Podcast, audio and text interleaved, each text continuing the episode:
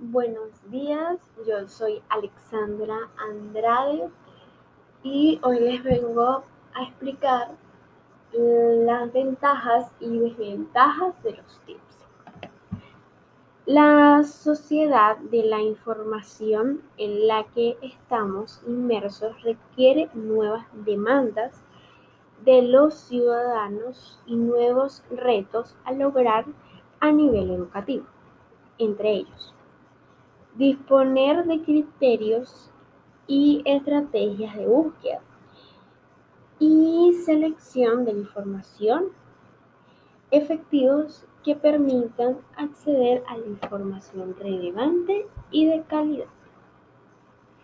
Las desventajas de los TICs. Fallas técnicas que pueden interrumpir las clases. Puede ser lenta y por lo, tanto y por lo tanto desmotivadora. Se requiere un esfuerzo de mayor responsabilidad y disciplina por parte del estudiante. Ventajas. Reconocibles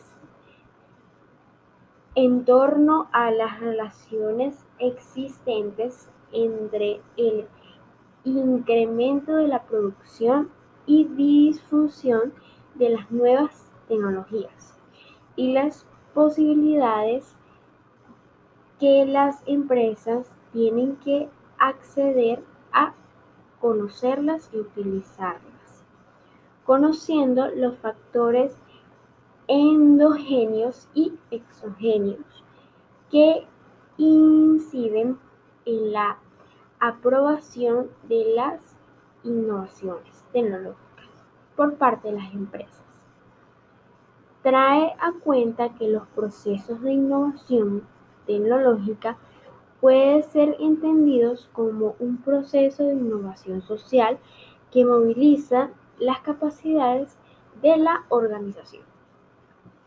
Bueno, espero que les haya gustado mi explicación de las ventajas y desventajas de los tips